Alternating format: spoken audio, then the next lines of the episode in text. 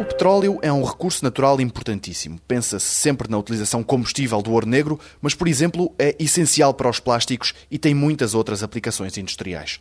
O problema com o petróleo, afirma Viriato Surmanho Marques, professor na Universidade de Lisboa, está na forma como o utilizamos.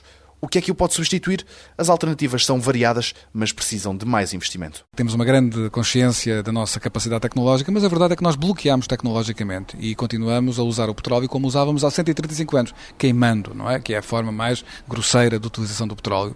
Só por isso é que estamos a desperdiçar um recurso fundamental que entra em milhares de materiais artificiais que produzimos, não é?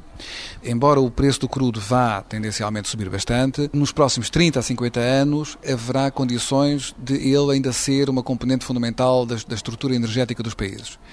Que alternativas é que nós temos? A primeira alternativa é o melhor uso dos combustíveis fósseis e do próprio petróleo, ou seja, o uso mais eficiente. Inclusive a substituição energética para outras fontes fósseis, como é o caso, por exemplo, quando mudamos do petróleo ou do, ou do carvão, por exemplo, para o gás natural, é ganhar tempo. É ganhar tempo, no fundo, para conseguirmos aquilo que só é possível se houver, de facto, uma grande mobilização da comunidade científica e económica e do mercado, que é na busca de alternativas.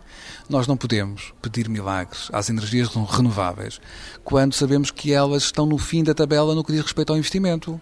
Quando falamos em investimento e desenvolvimento, quer na União Europeia, quer nos Estados Unidos, quer no fundo em todo o mundo, as, as, fatias de leão vão para a indústria clássica, do carvão e do petróleo, para a indústria nuclear logo a seguir, e só depois para o conjunto das formas de energia renovável. A biomassa, a energia eólica, algumas formas novas, como por exemplo a energia das marés, a energia das ondas, enfim, que, são, que estão numa fase muito preliminar. Evidentemente a energia solar, que é importantíssima, sobretudo enfim, a fotovoltaica. Portanto, há, digamos, todo um trabalho de eh, consolidação de novas alternativas, mas que passam muito pela capacidade de ganharmos tempo através de um uso mais racional do próprio petróleo.